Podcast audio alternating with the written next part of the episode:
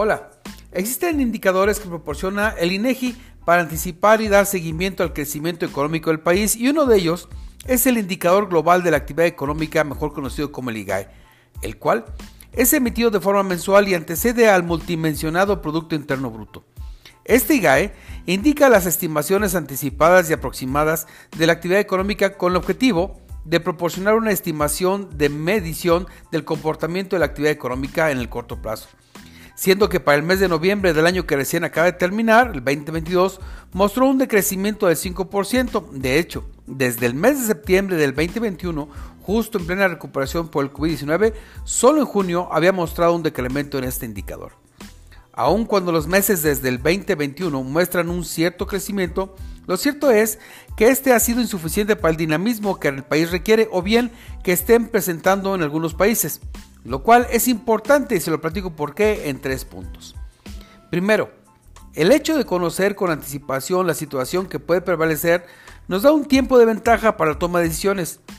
Hoy en día es importante el conocimiento de las variables económicas, ya que de alguna u otra manera estas afectan a nuestra vida y el poder actuar en consecuencia nos auxilia para maximizar beneficios o bien para minimizar pérdidas. Segundo, el conocer con anticipación cómo es que va a estar el PIB no solo es importante para las empresas, este afecta de manera directa a la vida de las personas, afecta el empleo y por supuesto el ingreso de cada uno de los individuos,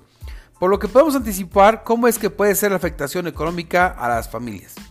Y tercero, aunque la mayoría de los últimos meses el IGAE ha mostrado en general un crecimiento, se puede observar que este crecimiento es bajo, lo que demuestra que el dinamismo de la economía es lento, es decir, que el crecimiento económico no es como el país lo requiere.